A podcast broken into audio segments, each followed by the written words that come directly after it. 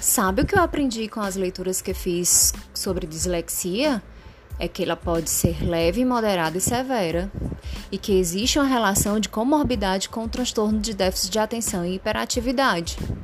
Sabia que também é possível adquirir devido a algum processo de deteriorização do cérebro ou episódio traumático, como Alzheimer e outras doenças degenerativas? Curioso, né? Nas leituras também descobri que existem muitos famosos que possuem dislexia, como Leonardo da Vinci, Albert Einstein, Steve Jobs, Agatha Christie, Charles Darwin, John Lennon, Napoleão Bonaparte, Thomas Edison.